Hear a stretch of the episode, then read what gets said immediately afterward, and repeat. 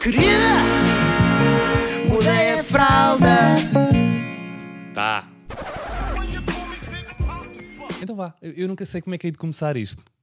e portanto, o meu convidado ah, de hoje. ah, epá, tu sabes que eu tive aqui uma dificuldade tremenda. Dizer o que é que eu sou. dizer o que é que tu és. Ou seja, ah, no fundo, tive dificuldade em preparar uma apresentação digna da tua pessoa. O que é que isto significa? significa que, pelo menos, eu quisesse que isto fizesse realmente jus à tua pessoa. E ahm, tu, que és uma pessoa que faz muitas, muitas coisas, então.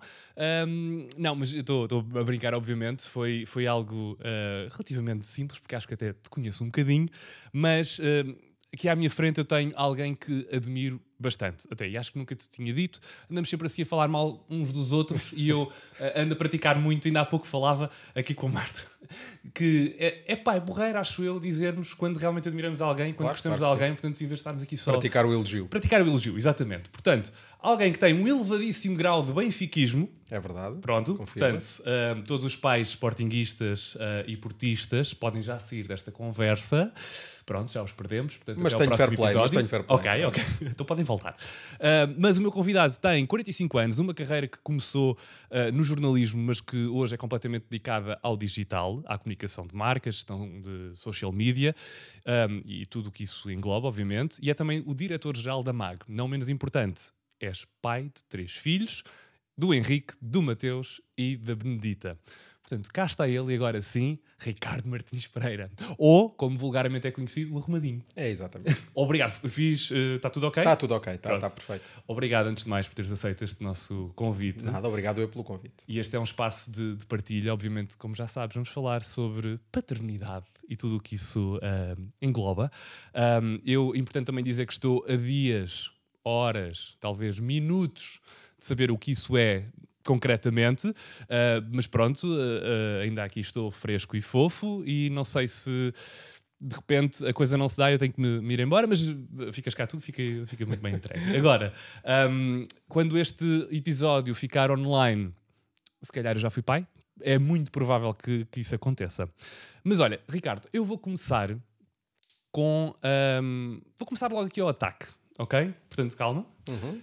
Tu és um pai ou um super pai? Hum, eu acho que acho que sou um pai. Uh, eu tento uh, fazer o meu melhor. Sei que uh, nem sempre o consigo. Uh, admiro muito as pessoas que conseguem fazer bastante mais do que aquilo que eu faço, uh, mas também acho que fazer muito mais uh, leva a um processo que a médio e longo prazo é contraproducente, quer para nós, quer para os nossos filhos, que é nós anularmos na nossa individualidade e na nossa personalidade.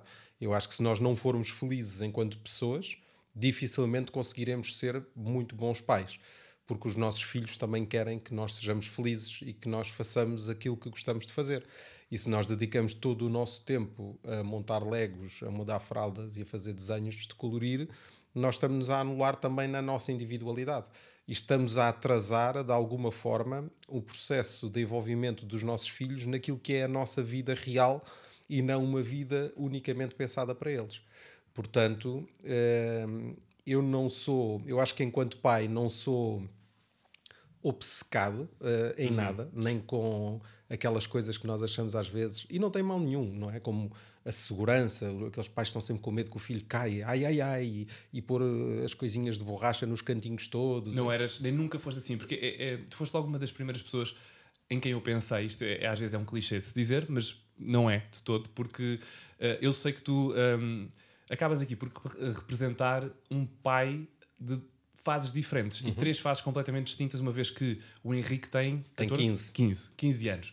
Portanto, eu acho que é, é, muito interessante o teu ponto de vista, porque tu viveste esta coisa da paternidade em três fases completamente distintas, uhum. três épocas substancialmente diferentes, e, e, e, achas que mudou de uma para a outra e da outra para a outra? Sim, mudou. Ou seja, porque isso tem muito a ver também com a fase de maturação da tua própria vida, sobretudo profissional. Porque quando tu tens uh, uma vida muito mais estabilizada, uh, tu consegues definir melhor as tuas prioridades e tu não estás tão dependente uh, daquilo que são os outros e da forma como os outros condicionam a tua vida. Ou seja, se tu trabalhas para uma empresa que te obriga, no fundo, obriga, entre aspas, não é? a trabalhar 12, 13 horas por dia, ou que tens competências que te obrigam a isso, uh, necessariamente isso se vai repercutir na tua vida uh, familiar e na tua relação com os teus filhos. Foi isso que aconteceu numa fase inicial com o Henrique. Até porque uh, depois há várias questões que também têm influência nisso, que é a tua própria relação. Ou seja, o Henrique nasce uh, de uma relação que eu tinha há muito pouco tempo. Uhum. Uh, eu tinha vindo, tinha saído de uma relação de 11 anos uh, que, que tinha acabado 8 ou 9 meses antes de eu ter conhecido a mãe do Henrique. e ao fim de 6, 7 meses de eu ter conhecido a mãe do Henrique, ela engravidou. Não foi uma coisa planeada, mas lá está. Eu estava numa fase da minha vida. Eu era, na altura, diretora adjunto de um jornal. Uh, ganhava bem, tinha casa, tinha carro, tinha moto, tinha uma vida absolutamente estabilizada. Uh, ela era a minha namorada. Aconteceu, quer dizer, não havia assim nenhuma razão óbvia que me levasse a não querer. E é aquela coisa que não querer ter um. Também que é, nunca há uma fase ideal. Claro, nunca há um momento que certo. Tu, se calhar, aí até, até sentiste, olha, porque Pronto, não? Foi, foi exatamente isso. Eu tinha 30 anos na altura e Uh, senti que podia fazer sentido naquela fase, que podia ser uma coisa uh, gira para a minha vida, e de facto foi. Uh, não, não tinha a disponibilidade de tempo que gostava de ter na uhum. altura. Uhum. Um jornal nacional diário é muito absorvente, ou seja, uma coisa que me obrigava a, entregar, a entrar no jornal 10 da manhã, 11 da manhã e sair muitas vezes à meia-noite, uma da manhã, portanto era muito complicado fazer essa gestão, com, sobretudo com um bebê pequenino, portanto e quando ele nasce, os primeiros meses, não é? necessariamente ele estava eh, em casa e na creche, portanto foi o, o normal, nos, nos, primeiros quatro meses em casa, e de facto eu senti que nessa fase não conseguia dar o acompanhamento todo que, que conseguia dar mas dava sacrificando o meu próprio tempo. Ou seja, uh, um bebê quando nasce, vais saber isso muito em breve, uh, não tem noites e dias, não é? Portanto, sobretudo naqueles momentos iniciais. Uh, eu também tive aquele primeiro mês e meio em casa, mais ou menos, depois juntei férias e tudo mais, portanto também acabei por estar ali o primeiro mês e meio, dois meses em casa. e aí assumi. Depois, quando voltei para o trabalho, o que muitas vezes fazia era eu ficava com as noites. Ou seja, eu trabalhava durante o dia e estava de pai durante a noite. Estavas no turno da noite. Estava no, no turno da noite, é, exatamente. E, e, pronto, isso obviamente custava-me e saí-me do pelo, não é? Porque depois no dia seguinte tinha que ir trabalhar outra vez de manhã e, e, e, era complicado para mim. Mas também se eu não o fizesse, eu não conseguia ter muito tempo com o meu filho. Portanto, foi a forma que eu encontrei de, de, de conseguir contornar isso. Portanto, isto para dizer que estava numa fase profissional completamente diferente de quando nasceu, por exemplo, o Mateus ou a Benedita. Quando nasceu o Mateus, eu trabalhava numa revista semanal, é completamente diferente, era editor da Sábado, uh, e fui eu que tirei a licença de, de paternidade, ou seja, fiquei eu em casa os cinco meses. Em vez uh, da Ana. Em vez da Ana, sim. E, na verdade, a Ana, como é trabalhadora por conta, por conta própria, acabou por também estar, uhum. não, não, tem, não tem que ir para um escritório todos os dias, mas, no entanto, eu estava ali a assumir com ela uh, tudo. E tinha uma grande vantagem, que eu já tinha sido pai, portanto, muito daquele, daqueles processos normais uh, eu já os dominava, não é? Eu já sabia fazer tudo. Já tinhas o know-how? Já tinha o know-how, até porque depois eu, separei-me da mãe do Henrique, quando o Henrique tinha um ano, mais ou menos. Uh, portanto, eu sempre fui 100% autónomo em relação aos miúdos, portanto, sempre soube fazer tudo. Não, não, não há aquela, desde comidas até mudar fraldas, eh, passei tudo. Não, há nada que eu não saiba fazer desde sempre com um bebê e, portanto, eu sempre assumi isso. E por outro lado, eu sou muito descontraído, eu sou um pai relaxado, descontraído, porque tenho confiança nas coisas que estou a fazer, tenho experiência e, e não stress com uhum. isso. Uh, a Ana era ao contrário, era muito mais estressada do que eu, era a primeira vez, claro. não é? Portanto, estava ali muito mais nervosa com os processos, tanto coisas como dar banho, que para ela era uma coisa complicada, uh, porque tinha medo que o bebê escorregasse e caísse uhum. e que uhum. se afogasse e aquelas coisas. Para, para mim era absolutamente normal e, era, e eu o tratava quase como um frango, não é? Andar ali, vira para, para cima para baixo. Isto é, eles, eles, são altamente maleáveis, não é? E, e, e, tinha ali um trato com ele uh, relativamente fácil e sempre dominei essas coisas todas. Portanto, uh, acabou por haver ali um equilíbrio entre uma pessoa muito estressada e uma pessoa mais experiente uh, que conseguíamos, uh, conseguíamos equilibrar stress, bem as coisas. Esse stress não tinhas, por exemplo, no teu filho Henrique, no início? Uh, não sentia tanto porque não estava tão presente okay. no dia a dia. Ou seja, durante o dia, no, fundo, a mãe estava durante o dia com ele, eu estava à noite. Havia poucos momentos em que estávamos os dois. E tirando as folgas e as férias, claro. essas coisas, não é? Uh, e os fins de semana, quando tinha. Uh, mas com a Ana foi diferente, porque estávamos constantemente os dois.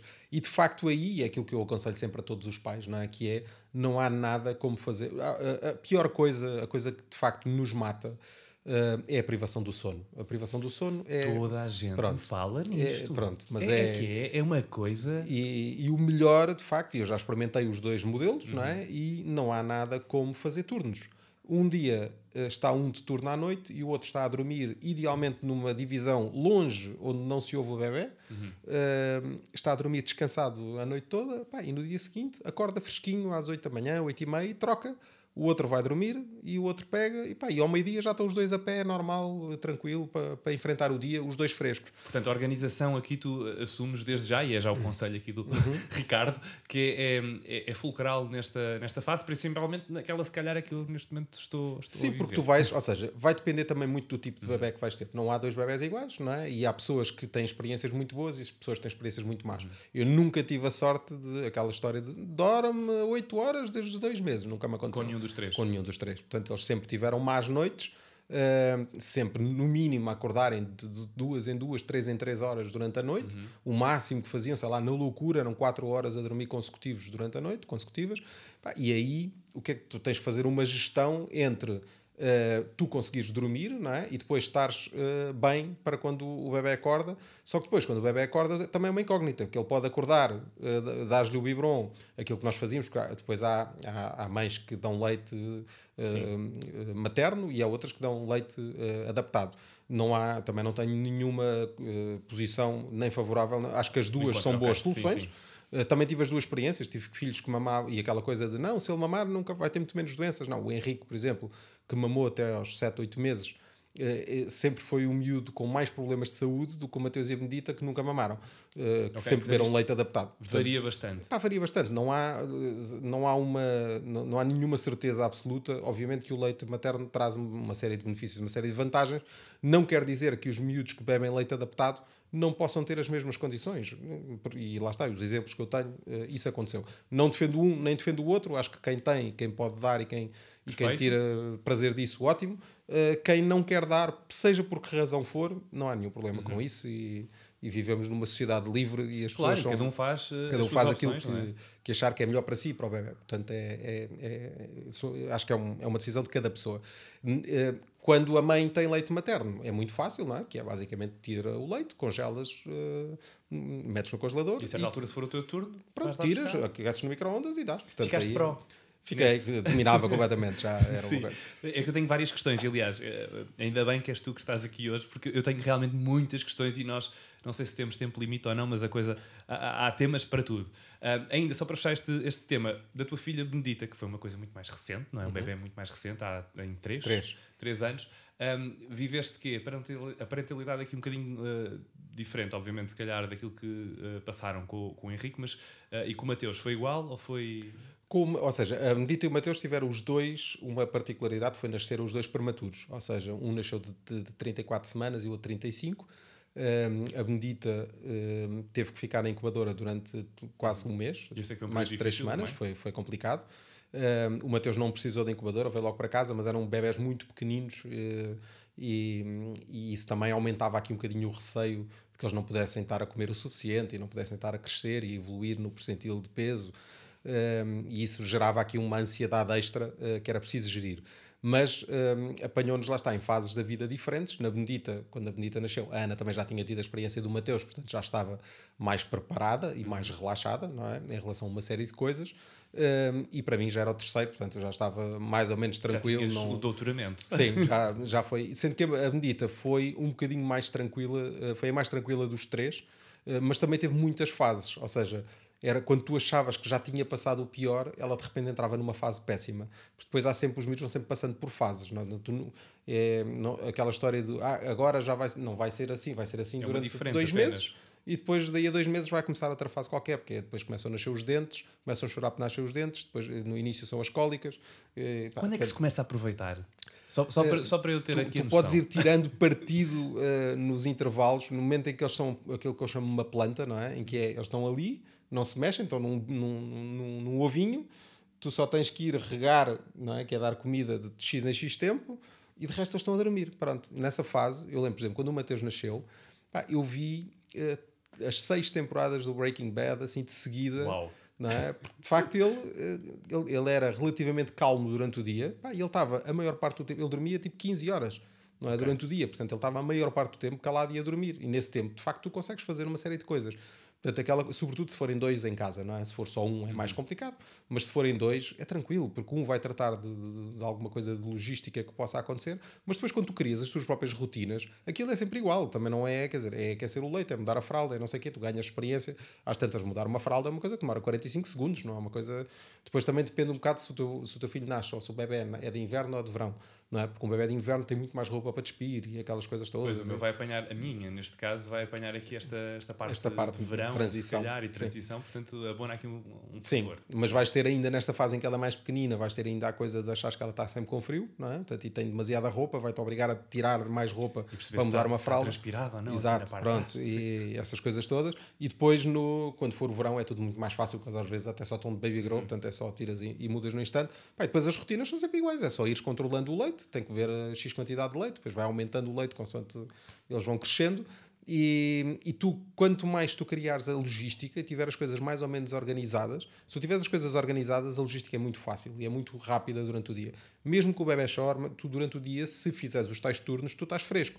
Portanto, tu encaras tudo com, com relativa tranquilidade. O que acontece na maior parte do- dos casais que não fazem os turnos e que de facto é ou a mãe, na maior parte das vezes, que assume grande parte das coisas, durante o dia tu tens muito menos paciência para as coisas. Eh, tu estás mais de, de mau humor porque não dormiste bem, porque estás com privação de sono há muito tempo, se calhar já são semanas e semanas acumuladas. Cansaço também, claro. Cansaço, não fazes outra coisa na tua vida, portanto tens saudades de ir ao ginásio, de ir fazer coisas com os teus amigos e tudo mais. E enquanto eh, tu ficas obcecado e só a tratar de uma criança, de facto isso vai fazendo crescer em ti uma série de frustrações Ansiedade e pensando numa série de coisas e ansiedades e medos e, e ficas só a pensar e a tua vida é só aquilo. E de facto isso assim é muito mais complicado. E isso é outra das coisas que eu tentei se- sempre nunca fazer que foi não ter medo de me afastar do bebê e de manter alguma atividade social. Uhum. e quando digo atividade social é tão simples quanto pá, pedir a alguém para ficar com, nem que seja aos avós para ficarem ali três horas a olhar pelo bebê sendo que na maior parte a grande probabilidade de ele estar essas três horas a A dormir, dormir, claro, não não, é? perdes assim Pronto, nada por claro. além, não é? E durante essas três horas estás com o telemóvel ligado, vais jantar, eh, eh, ficas na conversa, ou que eu ires sei que és correr, um eh, pronto, sim. também E, e vais mesmo. fazer uma coisa que tu gostas de fazer e isso traz-te logo um ânimo. As pessoas, quando deixam de ter vida, é quando de facto começam a tirar muito menos prazer das coisas, mas e tornam-se obcecados em relação ao bebê, que é uma coisa muito pouco saudável. Eu acho que há também, às vezes, ainda aquela coisa de vergonha. E acho que é importante nós falarmos também aqui disso, eh, uma vez que eu, eu tento com este podcast também. Uh, porque é que as mães vão só uh, partilhar entre elas as frustrações e há tanto conteúdo hoje em dia também uh, em relação à parte materna da coisa, mas realmente, se calhar, nós, pais, nunca tivemos ali a chance de, de falar sobre isto mesmo. Mas naquilo que dizes, e bem, eu acho que também há uma, uma certa vergonha de dizer: Ah, agora deixei ali o meu filho e fui de férias para com a minha companheira, namorada ou o que seja. E acho que hoje em dia ainda existe esse, esse preconceito, talvez, Uhum. estigma mesmo, na sociedade, do tipo, ah, não vou deixar. Porque é aquela coisa de querer estar ali sempre e se vou ser uma mamãe, vou ser um, um péssimo pai se o deixar. Se calhar não, não é? Porque Eu uh, tenho a certeza que não. também Sim. ter aqui a, a tua parte enquanto pessoa a ser um bocadinho alimentada, Claro. não é? Portanto, faz sentido. Aliás, foi a primeira coisa que eu disse aqui, Sim. e porque eu acho que é de facto das coisas mais importantes, é nós termos a capacidade de nos afastarmos eh, do nosso filho. Ninguém vai deixar de gostar do filho por ter quatro dias, cinco dias, uma semana de férias sem as crianças. É? Aliás, eu adoro, eu sou pai de três filhos, amo os meus filhos mais do que qualquer coisa na vida e adoro ir para hotéis que não permitem crianças. Não é? Pronto. Ok. E- Sim. Mas é porque de facto. É cada vez mais uma constante, não é? Ah, e, há, e há cada vez mais pessoas a procurar isso, e curiosamente as pessoas que procuram são as pessoas que sabem o que é ter crianças e sabem o que é ter as crianças ali constantemente a toda a volta. E quando querem ter férias sem eles, querem sem os deles e sem os dos outros. Não é? Exatamente. Pronto, e, e querem desfrutar e aproveitar e estar a dois. Eu acho que não há nenhum problema disso, desde que nós tenhamos quem nos garante. eh, com total eh, certeza de que a criança fica bem entregue, Segurança, normalmente os avós, não é? E nesta fase, sobretudo quando eles são pequeninos, os avós, também depende do tipo de avós. Hoje em dia, os avós são muito mais hum, ativos do que os avós da minha geração, não é? Que são pessoas normalmente mais velhas e que tinham pouca. eh, Muitos delas eram domésticas, as pessoas estavam em casa, não é? Hoje em dia, as avós são muito mais dinâmicas, são mais novas, são.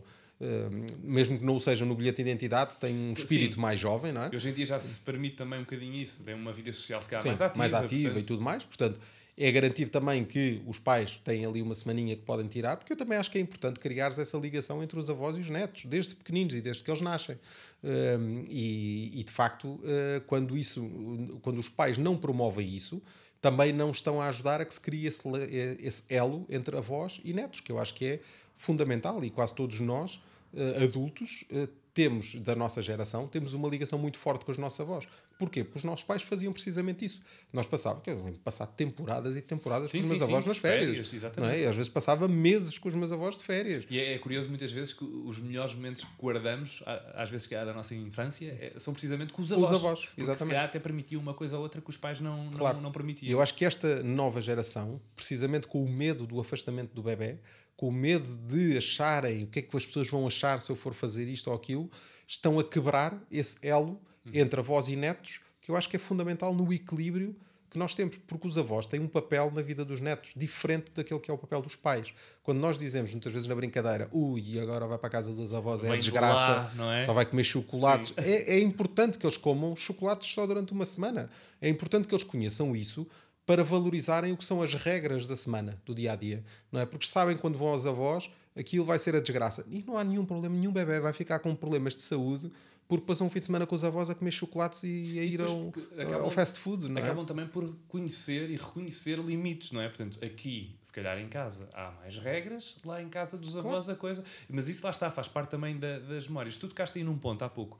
Um, importante, no sentido em que uh, eu aqui há coisa de um ano li um artigo na MAG, precisamente, um, não, não sei precisar o nome da jornalista, mas uh, era algo como uh, o título: Um homem que ajuda que os filhos é um super pai, as mães estão só a fazer a sua obrigação. Uhum. E eu fui rebuscar aqui uh, este, este artigo e daí a minha primeira pergunta, precisamente. Eu não sei se não fui eu que escrevi. Foste tu? Ou fui foste. eu ou foi a Catarina eu sei, que, eu sei que tinha lá pelo meio uh, uma parte da opinião tua também. Uhum. Uh, isso tenho a certeza, em relação a uma publicação que fizeste, possivelmente no Instagram. E eu acho que, inevitavelmente, falamos aqui de um conceito de ser pai, não é? Uhum. Que, que tem vindo a evoluir na nossa sociedade, sem dúvida alguma. Enquanto nós estamos aqui a ter esta conversa, eu acho que é um, é um conceito que está a ser um, mudado neste momento. E um, isto para dizer que, felizmente, uh, eu acho que já começamos a ter aqui uma igualdade, equiparamos ao papel da mãe. Acho que ainda há, claro, um longo caminho uh, uh, para, para ser percorrido. no entanto, tu achas que, dizias há pouco, porque a mãe uh, está sempre mais ligada ao bebê, obviamente, um, ehm, por aqui há algumas justificações quase fisiológicas, não é? biológicas, uh, mas, mas, achas que muitas vezes, quando a mãe toma o controle total, principalmente ali um bocadinho naqueles primeiros meses, uh, achas que são as mães e as mulheres que uh, se colocam muitas vezes nessa posição, afastando por completo o pai de todas as tarefas, porque é aquela coisa de, ah, o pai, não, ele apoia, apoia bastante eu, na minha opinião, acho que não há aqui qualquer eh, tipo de, de questão, não é? Portanto, o pai não tem que apoiar. O pai tem, tem que fazer dizer, na mesma medida. As culpas uh, no cartório são de ambos, estivemos claro. ali. Uh, mas, mas qual é a tua opinião acerca disto? Ou seja, muitas vezes achas que é o pai que se coloca a ele logo nessa posição de ah, elas estão ligadas ali uh, biologicamente desta forma, portanto eu vou-me aqui ausentar porque isto eu não consigo fazer nada agora enquanto aqui, sei lá, a criança estiver a ser amamentada, por exemplo. Ou achas que é a mãe que coloca o Eu acho que depende do teu perfil, daquilo que tu eras ainda antes de seres pai. Ou seja, se tu és uma pessoa uh, cuidadora, com um perfil cuidador, tu vais necessariamente tomar a iniciativa de o fazer porque sentes que é esse o teu papel e uhum. porque é isso que te, e consegues tirar prazer daquilo que tu estás a dar. Uh, quando tu não és, não tens esse perfil de uma pessoa cuidadora, quando és uma pessoa mais um, egocêntrica, não é? ou uma pessoa mais que valoriza egoísta. mais, egoísta e, e que valoriza mais o seu próprio bem-estar, tu, seja o pai ou seja a mãe, necessariamente vais tentar delegar ao máximo no outro, não é? E sendo que muitas vezes uh, o pai refugia-se nessa ligação que a mãe tem com o bebê para, uh, para dizer, ok, ela está a fazer, eu não preciso de fazer, e afastar-se um bocadinho daquilo que são as tarefas que de facto uh, implicam sacrifícios. Pá, e não digam que não, claro que implica sacrifícios. Claro que ninguém acorda às três da manhã uh, com um sorriso na cara e com o bebê a chorar e deixa-me cá agora ficar três horas uh, a dar-lhe bebê, a dar-lhe biberon uhum. e a, a acalmá-lo uh, para depois às seis pô-lo na cama e depois ir dormir e já não consegues e depois às oito tens que ir trabalhar. Pronto, portanto, ninguém faz isto com, ninguém acha com um sorriso na cara, que acha, é, é obviamente um sacrifício. Agora, eu não considero isso, uh, fazer isso, não considero isso como um superpoder, ou, ou quando é um homem a fazê-lo, ou uma mulher a fazê-lo, é absolutamente igual e eu acho que é exatamente tudo na mesma medida. Eu acho que não é pelo facto uh, do bebê nascer da barriga da mãe que isso lhe dá mais responsabilidades uhum. ou menos responsabilidades uh, do que ao homem. Acho que hoje em dia, como tu dizes e bem, há um longo caminho a percorrer em relação a isso. Acho que nós temos uma visão. Uh, muito, se calhar, centrada naquilo que são as nossas relações próximas, as pessoas que nós conhecemos, o mundo onde nós vivemos, a, a sociedade urbana onde nós estamos inseridos, mas quando saímos um bocadinho desse, dessa bolha, uh, vamos ver que a realidade é outra, não é? E que de facto, uh, num, em cidades mais pequenas, em cidades do interior, uh, em, em, em, cidades onde culturalmente as pessoas são menos evoluídas, Uh, ou e não estou a falar só necessariamente de Portugal, em Portugal e no mundo, não é? É normalmente quando há sociedades menos educadas que esse tipo de coisas acontecem. Portanto, quando nós vamos para meios onde há menos estudos, onde há menos conhecimento, necessariamente há uma desigualdade muito maior a todos os níveis, a esse nível, uhum. como a outros níveis. E, e, e, é isso que eu acho que todos nós temos que contrariar, e acho que nós também que temos algum poder de influência temos a obrigação de promover uh, esse papel do homem enquanto um ser ex exatamente igual à mãe uh, em todas as suas competências e as suas uh, obrigações parentais. Mas acho que, por exemplo, muitas vezes pode ser aqui um fator de justificação, embora lá está, na nossa opinião já percebemos que, que não é justificável sequer, mas o facto de existir aqui por vezes uma herança histórica no sentido em que o pai é quem tem que tem que ir trabalhar uhum. para providenciar o sustento da família. Uh, achas que muitas vezes e em muitas dinâmicas familiares isso acontece, isso é passado também de geração para geração? É, eu acho que aí é, é lá está, é um fenómeno global. Enquanto nós não conseguirmos ter uh, uma sociedade igualitária em todos os níveis, em que a mulher ganha o mesmo que o homem nas mesmas funções, vai sempre haver uma decisão uh, economicista e não familiar. Ou seja, o que vai prevalecer é não, o homem tem que continuar a ir trabalhar porque ganha mais do que a mulher, eh, portanto é mais importante para o agregado familiar garantir aquele retorno. Sendo que é uma falsa questão, porque depois há a segurança social que paga a licença, não é? Portanto, se tu ganhas mais, necessariamente vais ter uma pensão maior, portanto, essa é uma questão que não se põe. Portanto, no, no fim do dia, eu acho que é quase sempre uma decisão egoísta, não é? E, eh, ou uma decisão com base numa tradição não é? Que é uma coisa que, que eu acho que não faz sentido nenhum. Acho que é, deve ser avaliado situação a situação, caso a caso, não é? No meu caso, por exemplo, eu lembro quando foi hum, na questão do Mateus, eu era funcionário uh, de uma empresa, não é? Portanto, eu consegui facilmente uh, dizer à minha entidade patronal: pá, meus amigos, uh, eu agora estou de licença de paternidade, adeus e vou à minha vida. Quando foi a Benedita, eu já era dono do meu próprio negócio, portanto eu já não consegui fazer isso porque eu não posso, por simplesmente, dizer ao meu próprio negócio tchau aí durante 5 meses, meses. E, e, agora amanhã-se. É? Eu tenho responsabilidades uh, e tinha uma empresa com vários funcionários e, portanto, eu, obviamente, eu não pude uh, fazer isso. Não é? uh, embora estivesse em casa na maior parte do tempo, conseguisse dar um apoio à distância, conseguisse estar muito presente nos dois lados, não é? e aí também é a vantagem de, de termos o nosso próprio uhum. negócio, mas não consegui fazer aquilo do adeus. Ou seja, é uma questão de se avaliar caso a caso, família a família. Quanto mais igualitárias forem as famílias, maior a probabilidade de haver uma divisão justa uh, desse tipo de tarefa. E olha, falaste aí também de um, de um outro pormenor interessante que é. Um, uma vez que tens esta diferença e esta uh, experiência diferente entre os teus três uh, filhos, quando, uh, por exemplo, na Benedita, estiveste esse tempo sem. Ok, estavas presente, mas não existiu aqueles cinco meses dedicados única e exclusivamente à, à ao cuidado da, da, da tua filha, sentes culpa ou sentiste culpa? Não, não. nunca senti. Não.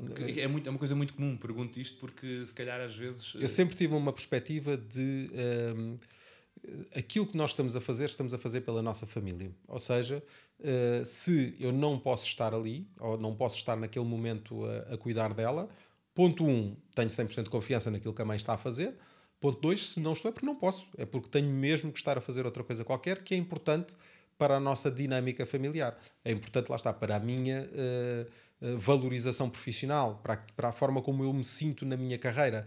E quanto melhor eu me sentir, quanto melhor as coisas me correrem, obviamente melhor isso será para a dinâmica familiar.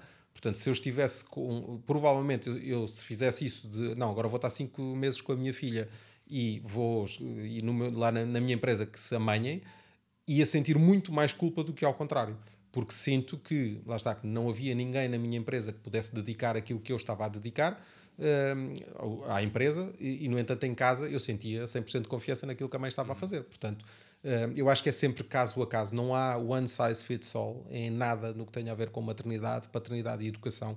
Não há um modelo de familiar perfeito, não há um modelo educacional perfeito, não há uma regra que tu possas dizer que vai ser igual uh, para todas as crianças. Eu acho que a única coisa, e que mesmo assim não é consensual, uh, mas que eu acho que consegue unir as pessoas mais ou menos, é uh, o, o, termos abandonado de vez um modelo educacional da violência, é? na base da chapada. Pronto.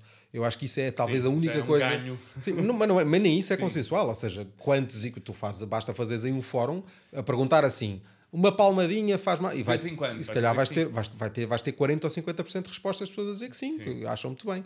Não é? Ou seja, mas isso eu diria que é a única coisa que eu acho que é eh, se alguém me disser eu faço isto, que eu vou dizer pá, estás errado, não, não o deves fazer. Sim, sim, sim, Agora, de resto, eh, eu acho que cada pessoa deve fazer aquilo que em consciência sente que é melhor para o, para o, para o filho. Isso tem a ver até com uma discussão que eu acho que é interessante, que é a discussão, por exemplo, de publicarmos ou não fotos dos bebés nas redes sociais. Pois é, era algo que também iria lá, lá bater, Sim. a certa altura. E, Sim, ou seja, não há. Uh, alguém acha que no seu perfeito juízo, um pai ou uma mãe que partilham fotos dos seus filhos nas redes sociais estão a prejudicar o seu filho? Eu acho um disparate, ou seja, claro que eu acho e sinto que não, não estou a prejudicá-los em nada, não é? Por, por, isso é que o faço. Da mesma forma que eu não critico mas as pessoas que... bastante também as opiniões. Claro que sim, é? mas eu, da mesma forma que eu não acho que acho que uma pessoa que não partilha as fotos dos filhos tem a perfeita consciência de que assim é que os está a proteger e de que assim é que está a fazer e o que é, é melhor para eles. Mesma, e é válido sim. na mesma. Da mesma forma que há pessoas que nem sequer dizem o nome, dizem o meu T, a minha M. Sim, e há aqui, é? há aqui um cuidado quase excessivo, Pronto, não é? Sim, sim mas lá está. Mas eu, uma vez mais, eu não faço nenhum tipo de julgamento às pessoas que fazem isso. É lá com elas. Da mesma forma que há mulheres que gostam de, de pôr a mama de fora com, quase como um statement. Claro. Sim, sim, e, e, e, não há nenhum mal. E, e, que o façam. Têm toda a liberdade de o fazer. Uh, agora, não podemos, eu acho é que não devemos tentar impor aquelas que são as nossas visões da educação, eh, da maternidade e da paternidade aos outros, não é? Porque temos que ter consciência de que os outros estão a fazer aquilo que sentem que é melhor um, ou, que, ou que não vai prejudicar em nada o, os vossos filhos. E às vezes há, há, aquela questão também de tu, pelo menos eu falo uh, do momento em que neste momento estou a viver, não é? Portanto, recordo uma vez mais que ainda não fui pai, uh, embora se calhar, uma vez que isto já foi partilhado, uh, já poderei ter sido. No entanto, aquilo que eu vejo neste momento é a minha expectativa em relação àquilo que eu virei a ser. Uhum. E outra coisa que eu tenho completa consciência, ora, não, não tivesse também eu feito já quatro cursos, há que dizer aqui, neste ponto da conversa, uh, já fiz quatro cursos, três deles online, um uh, prático, só que eu tenho a, a, plena consciência, tanto eu como a Inês, que uh, se calhar a expectativa que temos enquanto pai e mãe é uma coisa e daquilo que vai acontecer, se calhar será outra claro. e está tudo certo com isso.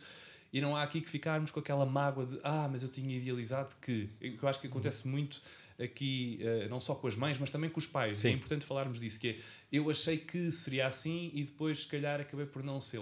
Tu, uh, por exemplo, tendo aqui também três exemplos completamente distintos de, de, de fases enquanto pai, tu com o Henrique, uh, a certa altura, e se calhar já aqui também partilhaste, mas não, não tens qualquer tipo de arrependimento em relação à educação que lhe deste. Ou seja, e, e a minha pergunta, se calhar mais geral, é tu, uh, nesta fase, olhas para o Ricardo de há 14 anos, uh, quando foste pai uhum. do, do, Henrique, e uh, darias-lhe conselhos diferentes? não, eu acho que fiz aquilo sempre que em consciência achei que era melhor. Da mesma forma que os nossos pais quando nos deixavam beber uh, leites achocolatados com 14% de açúcar ou fumavam perto de ou nós? fumavam perto de nós. Não tinham a consciência não tinham o conhecimento que nós temos hoje para avaliar essas situações. Portanto é absurdo nós julgarmos uh, as pessoas do passado ou os comportamentos do passado à luz do conhecimento do presente. Não faz sentido. Ou seja o Ricardo de há 15 anos com 30 anos fez aquilo que podia fazer eh, que estava ao alcance dele fazer naquele momento, Podia ter feito coisas melhores? Podia. Podia ter feito coisas diferentes? Podia. Mas eu não julgo o Ricardo do passado pelas ações que fez, da mesma forma que não julgo a minha mãe ou os meus avós por uh, tudo e mais alguma coisa. Não quer dizer que aquilo que eles fizessem estivesse correto. Nós muitas vezes hoje temos aquela coisa, aquela visão, e há muita gente que tem aquela visão nostálgica do ah, quando eu era miúdo andava aí a comer terra, isso é que era bom para mim. Não era, comer terra nunca foi Já bom. sabemos que não é. Já sabemos que não é. Não era bom, não morreste, certo, não é? Mas se calhar muitas Sim. outras pessoas morreram. Se calhar há 40 anos a taxa de mortalidade, se calhar não, a taxa de mortalidade infantil era infinitamente maior do que a que é hoje, não é? Tem a ver com precisamente isso, não é? Hoje nós não deixarmos os miúdos comer terra. Agora, eu acho que não há nenhum problema e não sou obcecado se um dia ele tiver a comer terra. Não andamos a comer terra todos os dias. Agora, se um dia ele andar a sujar-se ou a experimentar, eu sou muito a favor da educação, aquilo que eu chamo de a educação cabeçada na parede, que é, é pela aprendizagem. Eu acho que eles têm que aprender por eles uh, que as coisas fazem mal. E quando digo isto, não é esperar, mete lá os dedos na tomada para aprenderes que vais ter um choque. Não é isso, não é? Mas são coisas que eu sinto que não os estão a pôr em risco, uhum. uh, mas também não vou evitar que isso aconteça. Se ele está a andar em cima de um muro com 30 centímetros, não é? eu vou-lhe dizer, tu vais cair, não é? E ele continua a andar. Claro. Pronto, eu estou vigilante, não é? Portanto, eu sou um pai vigilante, estou atento, mas estou a ver. Se ele cair, ele vai aprender. Não, é? não correndo, obviamente, riscos graves, não é? Coisas desse género. Eu acho que eles devem aprender pelo erro. Os miúdos hoje em dia, e eu acho que este é um dos principais problemas dos pais e das mães, que é tentarem privar ao máximo os miúdos da tristeza e da frustração. Uhum. E isto não é benéfico para o crescimento um, e para um, o equilíbrio emocional das crianças assim, quando eles crescerem, quando se tornarem jovens e depois adultos. Porque tu tens que conhecer a tristeza para valorizar a alegria. Tens, os miúdos têm que chorar, os miúdos têm que estar tristes, os miúdos têm que ser privados de coisas que gostam de fazer, não é? Têm que ter o conhecimento do que é uh, querer muito uma coisa e não ter, não é? E os pais tentam ao máximo hoje em dia que os miúdos nunca passem por essas situações. E, e mais à frente percebes que estás a criar quase ali pequenos ditadores, Sim, não é? é verdade. Não só da, da vida conjunta em família, mas se calhar dos próprios que. Claro, porque não conhecem, se, tu, tu estás a pô-los perante situações que são desconhecidas para eles. Se pões o miúdo perante uma situação em que ele de repente tem vontade de chorar e o pai vai lá e faz tudo e toma lá um chocolate e anda comigo, agora vamos ao cinema, vamos fazer não sei o quê, não chores, não chores, não chores, o miúdo nunca vai saber o que é chorar. E num, mas um dia vai, vai acontecer. Porque não vai ter lá os pais para o amparar. Não é? Seja na escola, não é? onde os pais não estão, seja noutro momento qualquer, e a forma como isso vai acabar por moldar a personalidade dele pode ser grave, não é? Pode vir a trazer os problemas de, de equilíbrio uh, de futuro. E a escola aí também tem um papel muito importante, não é? Que é aquele, e eu muitas vezes faço esse equilíbrio que é, uma vez mais, eu não sou um pai obcecado com nada, não acho que deva haver regras uh, absolutas em casa, acho que tem que haver regras básicas, com base no bom senso, com base na, no equilíbrio, não é? Não, não sou nada a favor daquelas coisas. Os, os miúdos não tocam em telemóveis, ou que não sei o quê, ou não há iPads à mesa. Já me estás a responder uma pergunta mais para a frente. Pronto, não és fundamentalista. Não sou fundamentalista em nada, até porque os miúdos e os pais muitas vezes esquecem-se disso, que é. Um, os pais passam, na maior parte do tempo, passam o, o dia a trabalhar e os miúdos na escola. Vão buscá-los à escola, chegam a casa e então querem estimular os miúdos de toda a maneira. Não porque, racionalmente, isso seja importante para o crescimento dos miúdos, mas porque os pais, porque estiveram longe dos filhos o dia todo, sentem que é essa a obrigação que têm que ter uhum. naquele momento. Quando muitas vezes naquele momento os miúdos só querem é estar em frente à televisão a ver bonecos. Porquê? Porque durante o dia passaram 8 ou 9 horas na escola a ser estimulados de todas as maneiras, a brincar com letras, a fazer não sei o quê, e a ouvir histórias amigo, e, colega, e, claro. com os colegas e a brincar uns com os outros e não viram ecrãs durante o dia e não tiveram a brincar como nós achamos na nossa, uh, na nossa nostalgia tradicional de que isso é que era uma infância perfeita. Os miúdos passam, e estamos a falar aqui de miúdos pequenos, não é? de miúdos até aos 4, 5 anos, passam a maior parte do tempo na escola a fazer esse tipo de coisas. Portanto, quando eles chegam a casa, pá, é normal e não tem mal nenhum que os miúdos queiram ir jogar computador e queiram. E eu, eu, vejo muitas vezes, eu faço essa análise. Eu olho para mim, para o Ricardo com 12, 13, 14 anos, pá, e a minha vida era jogar computador e jogar futebol. Ponto final. Eu não fazia mais nada. Eu ou estava na rua, passava 8 horas a fazer remates a uma baliza e ia e saía de casa. casa. Ou tava, e, e lembro, eu tenho memórias de estar, por exemplo, com os meus primos de férias em, em Elvas uh, eu ia ter com eles de férias, nós chegávamos a estar das. Uh, acordávamos às duas da tarde e estávamos das duas até às 5 da manhã a jogar computador.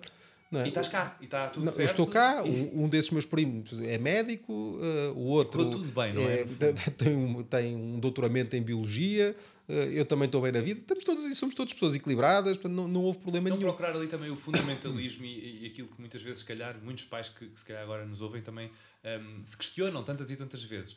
A- agora falaste da tua infância e é importante também para mim uh, perguntar-te de que forma é que, por exemplo, a tua educação, uh, pelos teus pais, condicionou aquela educação que tu dás aos teus filhos.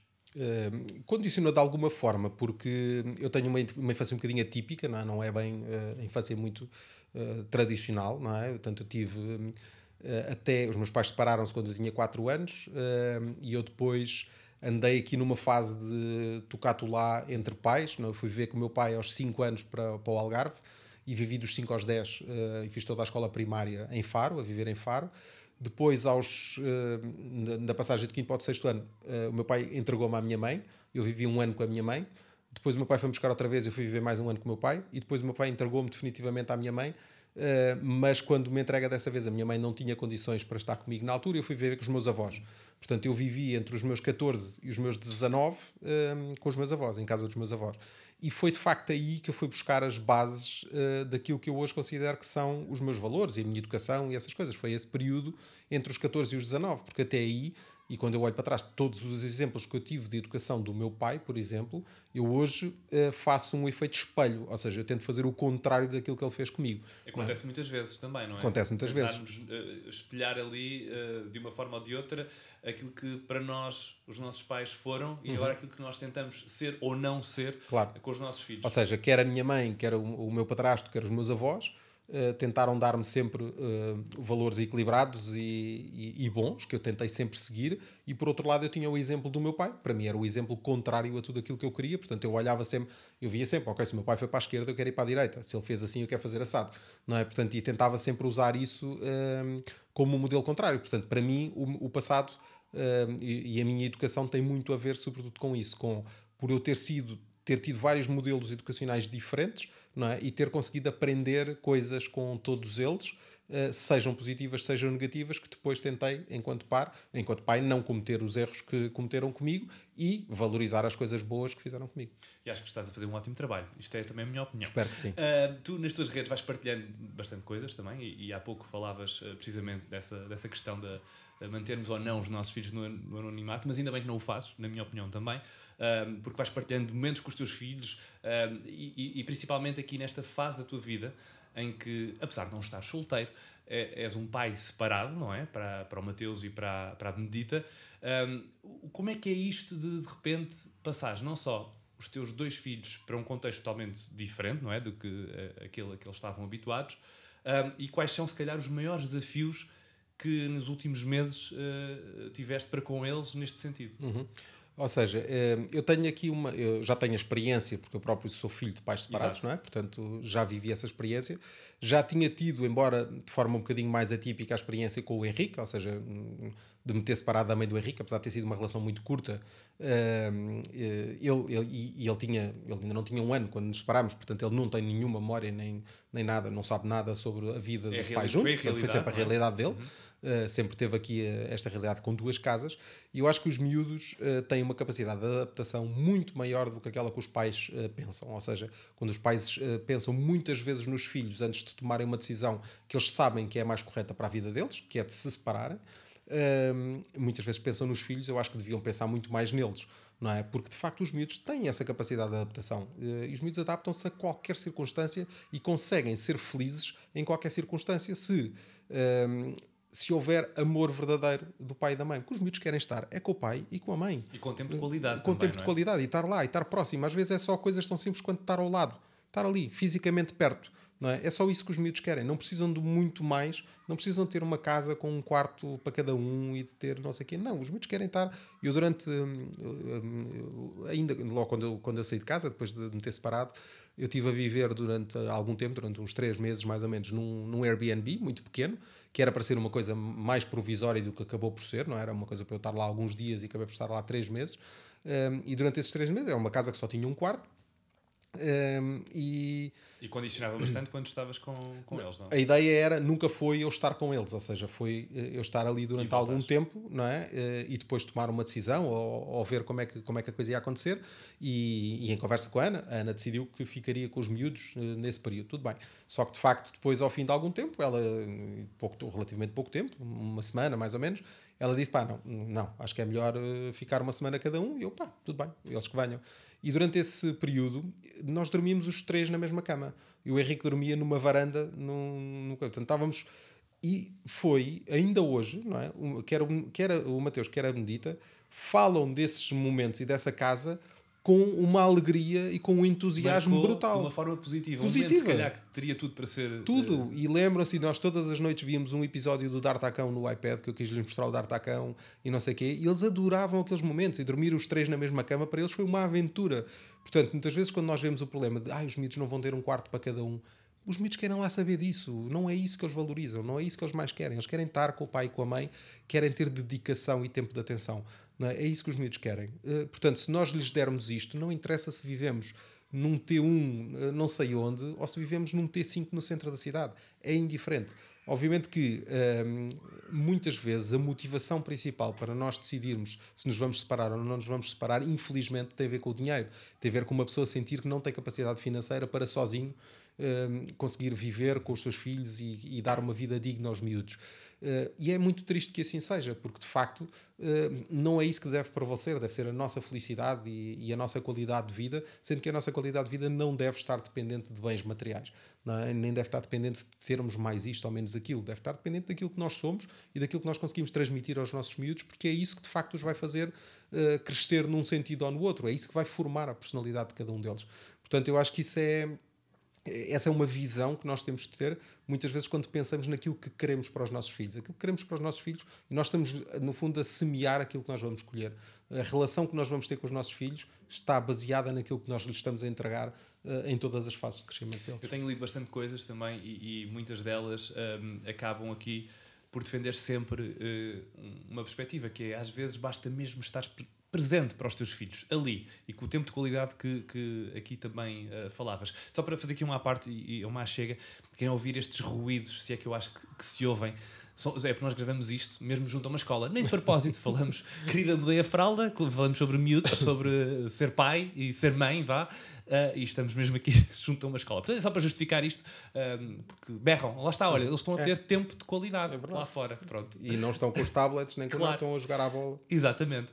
Um, foi também difícil, e uma vez que vivemos estes dois, três anos de, de pandemia, estares em casa e já se calhar já nesta fase de, de pai separado, uh, muitas vezes com teletra teletrabalho, uma vez que veio para ficar, tu estás com os miúdos uh, em teletra teletrabalho. É uma realidade difícil. Foi, foi muito, muito complicado. Foi a fase mais difícil de toda a minha fase de paternidade, uh, porque apanhou aqui uma série de coisas ao mesmo tempo. Ou seja, a pandemia arranca quando, uh, portanto, em, em março de 2020, eu tinha acabado de arrendar uma casa, portanto, eu tinha-me separado em setembro, uh, tive, lá está, a viver em, em, situações provisórias até essa altura, entre setembro e, e fevereiro, mais ou menos.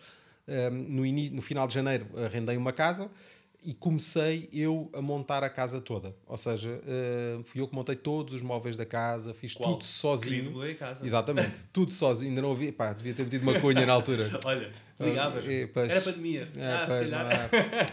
e então fui eu que montei os móveis todos, fui eu que fiz tudo lá em casa. E eu lembro muitas vezes aquilo que acontecia. Eu ia buscar os miúdos, eu ia para a minha casa, porque eu não podia tê-los lá porque ainda não tinha o gás aberto, ainda, ainda estava naquela fase toda da mudança. E quando finalmente eu começo a ter a casa mais ou menos organizada, pumba, pandemia. E miúdos em telescola. Então eu tinha, a própria Benedita tinha uh, telescola. Uh, o Mateus tinha telescola duas vezes ao dia. O Henrique tinha telescola. Portanto, eu tinha que ter uh, o iPad, um portátil e um fixo, mais o meu computador. E estávamos todos, eu a coordenar horários dos, de todos, não é? Sendo que a Benedita não era autónoma, por exemplo, que era aquilo que eu acontecia, que era Vamos lá então, a aula da Benedita era cantar e essas coisas, não é? Com a professora. E então, agora imagina, cada pai, eu tinha que estar com ela ao colo durante as aulas dela, a, a dizer-lhe, Benedita, olha o que a professora está a dizer, olha o que está a fazer, vá, vamos cantar, e cantar com ela e, e tudo mais. passa para outro. Não, e de repente isto com o Mateus a ter, atrás de mim a ter a aula dele, não é? E eu com os fones, e o Henrique no quarto dele a ter outra aula e eu a controlar. Acabou da medita, a seguir começa o inglês do Mateus e pelo meio eu a trabalhar também. Não é? Pá, e Deus, não- com não isto imagino. tudo a construir a casa ao mesmo tempo ainda, porque ainda não tinha os móveis todos montados. Eu montei as camas, basicamente. Hum, só para nós podermos, liguei a água, a luz, o gás, tinha as camas montadas, tinha o sofá na sala, tinha a televisão, tinha a internet e pronto, já, e mudei-me. é? E depois foi, era, e no meio disto tudo, eu acabava muitas vezes o dia, deitava-os e bora lá começar, vamos montar o estante dos livros. E lá ia eu, ficava até às 3 da manhã a montar o estante dos livros e não sei o quê, pronto, e eles depois acordavam às 7 E não é? e pumba, começar tudo outra vez. E isto era, epá, foi, foi extasiante. Uh, É que eu, eu acho que se calhar eh, muitas das pessoas que, e eu, que era uma dessas, que não, não, não fui pai nesses eh, tempos, portanto só, só mais um tempo depois, obviamente, acho que eh, se calhar não, não pensamos na importância e no desafio que eh, muitos pais com filhos em casa tinham. É porque, entretanto, eu estava em casa tranquilo com a minha namorada Pois. e a coisa acontecia, íamos ver séries. Eu imagino que se calhar na casa ao lado era a loucura total, com às vezes um filho só. pois. Imagino. Agora, ok? estava Tipo sozinho, chapéu. sozinho, com Sozinho. três. E, foi- e em fases diferentes da vida, com problemas diferentes de cada um, não é? Mesmo o Henrique, apesar de ser completamente autónomo, na altura, ou seja, ali entre os 13 e 14 anos, é uma fase muito complicada da educação, não é? Portanto, a fase da pré-adolescência eh, é a fase, se calhar, onde os pais têm que estar mais vigilantes eh, e que têm que ter um tipo de intervenção diferente, mas muito. eh, têm que estar muito eh, em cima daquilo que está a acontecer na vida dos filhos, porque eles já te escondem aquilo que está a acontecer, não é? Portanto, tu já não estás completamente a par eh, daquilo que está a acontecer, porque eles já são matreiros, já escondem, já, Já não falam, já querem ser independentes, já mentem, não é? Portanto, é quando os miúdos são muito pequeninos, são, muito- são completamente eh, verdadeiros e, E e, autónomos e, e pronto, e tu consegues controlar muito mais. Portanto, o Henrique estava num- numa fase eh, complicada que tive de estar ali a gerir. Nos primeiros meses ele acabou por estar com a mãe, porque a mãe depois foi para, foi para Aveiro e ficou lá um, dois ou três meses com ele. Portanto, consegui não ter só ali os dois. Mas depois, quando tive os três, eh, era ele nessa fase. A Benedita ainda muito pequenina, com dois anos eh, e completamente dependente. Sendo que ela tinha, imagina, ela tinha aulas, as aulas dela eram meia hora, uma de manhã e uma à tarde. Sendo que depois, ou seja, estamos a falar de uma hora, e as outras 12 Claro. ou 13 do dia, Como é não que é? Como é que, como é que preenche? Eu resto do estava a ter claro. reuniões, quantidade de reuniões que eu tive com ela ao colo, não é? Portanto, foi uma coisa. Acabou por ser a realidade de, de tantos, tantos pais, sim. E, portanto, eram as reuniões com ela ao depois o Mateus, e depois eles pegavam-se uns com os outros e queriam ver as mesmas coisas na televisão, e eram um com não sei o quê, e depois, queriam, e depois não podíamos sair de casa, não é? Pá, foi, foi muito, muito complicado. Foi... Imagino. E tiro-te o chapéu mesmo. Olha, eu tenho, eu tenho aqui eh, um momento eh, que tenho pensado bastante, eh, e lá está, uma vez que ainda não aconteceu, quero perguntar-te muito isto, porque acredito que a Benedita tenhas passado por isso há relativamente pouco tempo, eh, se bem que não, não será a mesma coisa, porque não foi uma primeira filha, uma, uma primeira gravidez. Mas tu, tu recordas-te daquele primeiro momento, se calhar com o Henrique, em que chegas a casa e e, e isto para mim é o meu maior receio até à data ahm, daqueles que toda a gente pergunta então mas estás receoso com o parto? Ah, o que é que, o que é que- qual é o teu maior medo agora nesta questão aqui de ser pai? Eu é o momento em que bato com a porta de casa depois da maternidade e chego com ela e de repente E agora? Agora, como é que é? Sou eu, a Inês e a Maria Luísa. E como é que isto se faz? Tu recordas-te muito desse momento? Eu tenho falado bastante hum, acerca deste momento em específico, desta fase, e já, já obtive diversas respostas, mas como é que tu lembras-te do- desse teu momento e se isso te fez alguma confusão e qual será o teu maior conselho para mim? Sim. O, o maior conselho é segue o teu instinto. Eh, entre pai e mãe, vocês vão ter o instinto para fazer a coisa certa e, e a coisa vai acontecer. E é tudo muito instintivo, de facto. Eles choram, eles só há duas razões para estarem a chorar, não é? Ou porque estão em fome, não é? Ou porque estão irritadiços por alguma razão, ou porque têm Desconforto, que um seja, desconforto, o que quer que seja. Ah, e aí é, mudas-lhe a fralda, não é? Se ele, é, é basicamente manter o bebê confortável. Pronto, tu sabes que ele come mais ou menos de 3 em 3 horas, não é? Portanto, é, não há de ser mais nada. Portanto, É que, é, é Uhum. relaxar, é, é não estressares muito com, com, com o assunto e é seguir o teu instinto. É Entre porque o outro. sais, sais para a maternidade e, e sais de casa e se- ah, éramos só dois e de repente voltas e neste momento somos três. Tu já tens recordas-te? muito. uh, Lembro-me, sim, perfeitamente. Eu acho que nunca tive muito stress uh, em relação a isso, não é? Sempre fui muito confiante nas coisas. Também tenho uma vantagem, que é eu sempre li muito sobre o assunto, não é? Sempre, eu acho que é mais ou menos a mesma coisa de quando nós acabamos a faculdade e entramos num emprego. Nós, nós estivemos a estudar para aquilo, portanto, nós, à partida, estamos habilitados a fazer aquilo que. Mas depois nunca é exatamente como nós estudámos. Mas depois também nós desenrascamos, não é? Eu acho que não é. Não é um bicho de sete cabeças. Não é complicado. Eu acho que é quanto mais estressares, mais difícil vai ser. Quanto mais relaxares, para fazer as coisas de forma tranquila, não há nenhum problema, não há nenhum stress. É normal tudo o que acontece o bebê reage uh, a instintos naturais. Se ele está a chorar muito, é normal. Não, não penses que é, vai ter aqui, pá, está com qualquer coisa que ele vai passar, ou há de ser uma cólica, ou há de ser. Mas lá está. é erro, muitas vezes, possivelmente. Muitas é? vezes, tentativa e erro. Lá está. Não há, não há aquela coisa. Eu, lembro de mandar vir lá na altura umas gotas que vinham dos Estados Unidos e que não sei o quê para a escola, nunca resultou nada. Não é? Pronto, esquece. Não, as cólicas passam quando têm de passar. Há, e depois há mil razões para eles terem cólicas. Tu nunca sabes exatamente porque é que têm. Há bebés que nunca têm e que seguem um, um, uma determinada rotina, e há outros que têm imensas e que seguem exatamente a mesma rotina. Portanto, não há. É, é, uma questão de sorte. Ou tens sorte porque ele tem ou não tem, mas isso uh, vai passar. Pai, de resto, é, é, eu acho que é mesmo o mais importante é dividirem muito bem as tarefas, fazer os turnos à noite pá, e não se estressarem. É uma cena. Pá, e basicamente não se.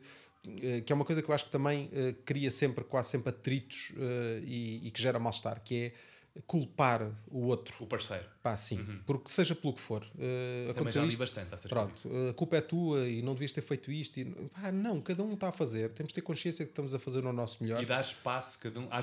É, é um outro tema também que é a velocidade de cada um dos uhum. dois, não é? Portanto, sim. funcionam eh, em equipa e, por exemplo, tal e qual como acontece num jogo de futebol, tens 11 uh, eh, jogadores, não é? Uhum. E cada um deles tem uma velocidade diferente, claro. tem um, um feitio diferente, uma aptidão diferente, e eu acho que aqui, se calhar, uh, não sei, digo eu, alguém que fala do seu ponto de vista que ainda não experienciou, mas que ainda assim, um, acho que a teoria é muito isto, pelo menos, que é uh, cada um de nós vale por, por si só, portanto, uhum. mas os dois juntos valem mais. Claro. E, e essa tal reorganização também e, e, toda a disciplina que eu acho que traz a transmitir ao longo deste episódio, acho que ajuda bastante e que um, o não provocar e não culpar, acho que também é uma, uma, uma, ótima sugestão. E sobretudo uma coisa que é identificar, e vocês conhecem-se há muito tempo, não é?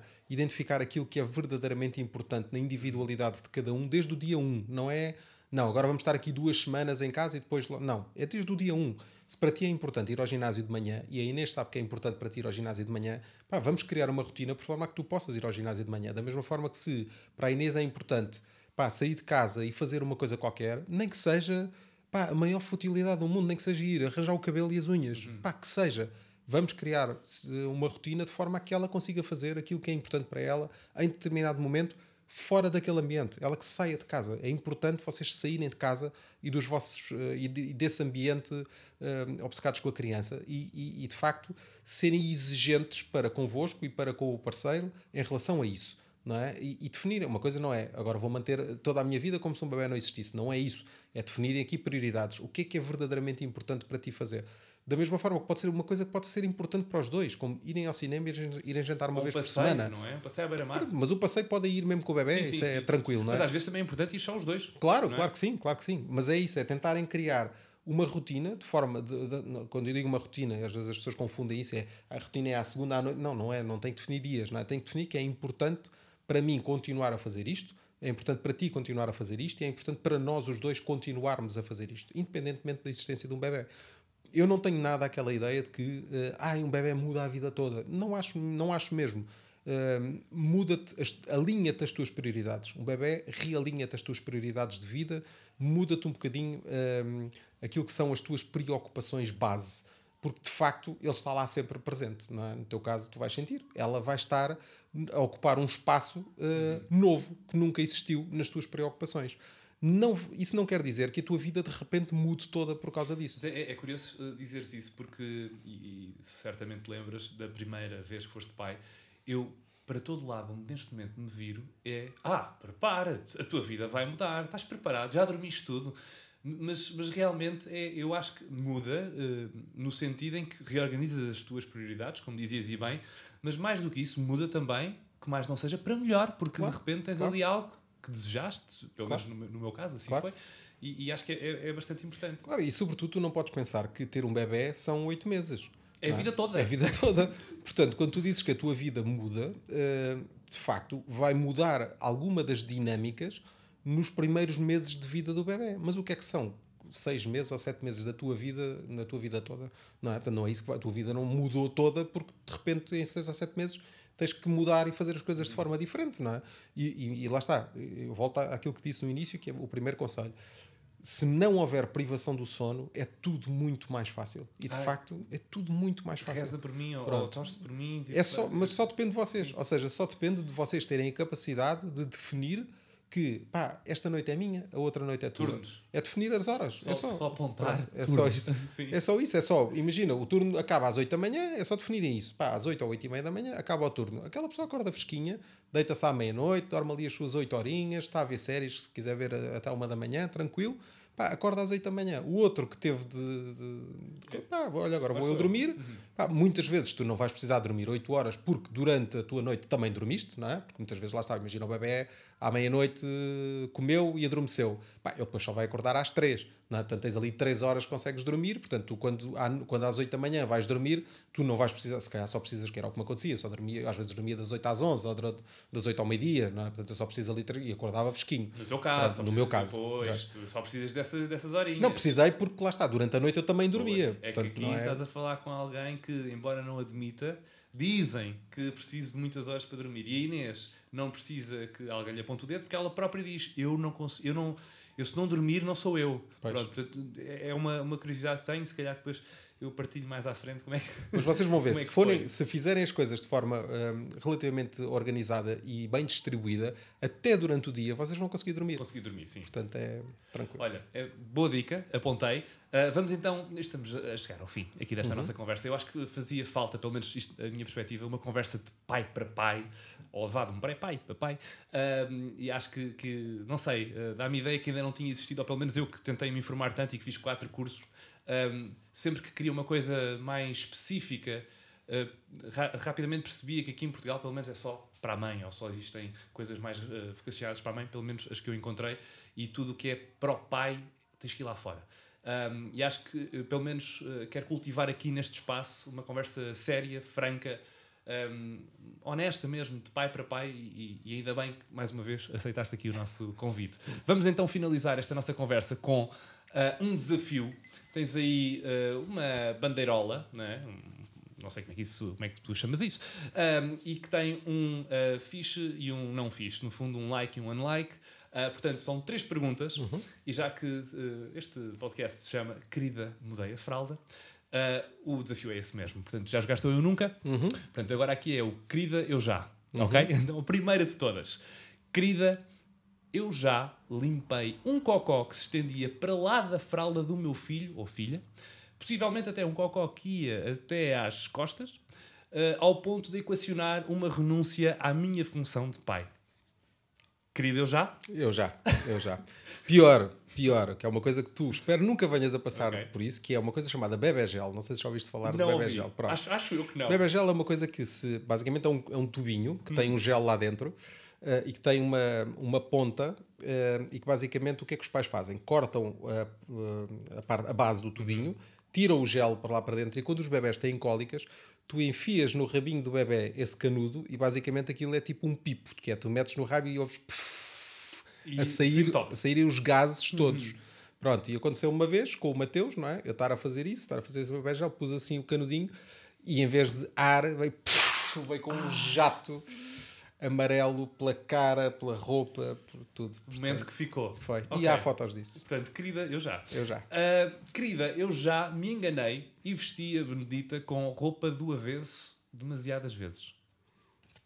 Nunca! Já aconteceu Já? uma vez, Ok. mas não demasiadas vezes. Já me aconteceu Ah. uma vez. Ainda hoje lhe calcei os sapatos ao contrário. coisa- Não me lembro da última vez que isto aconteceu. Foi ela que so- ela olhou para cima para mim: Oh pai, este pé não é daqui, este pé é dali. Eu olhei, Muito bom. de facto, é, verdade. Quando estás a fazer mil coisas ao mesmo tempo e de facto eles estavam naquelas Sim. manhãs impossíveis, não é? Estava a fazer não sei o que, vá, Benedita, calça-te. E os sapatos estavam naquela ordem, eh, eu pus a fazer outra. E, E quando olhei, segue. foi ela que me chamou a atenção. Boa. Portanto, para mim isso vai ser Ainda um hoje desafio, eu aconteceu. acho. Ah, e por último, querida, eu já senti vergonha, muita vergonha, de uma valente birra que o meu filho ou filha ahm, fez num espaço público. Tipo um shopping.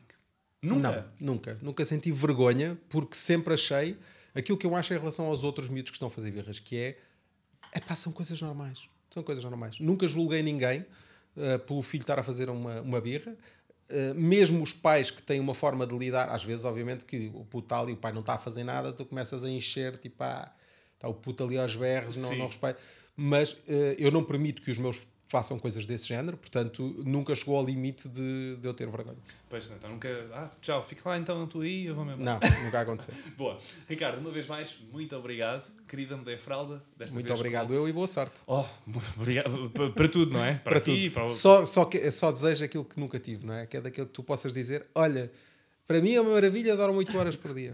Pronto. Por noite. É só Obrigado. isso que desejo. Ricardo Martins Pereira, querida Mudei a Fralda. Muito obrigado.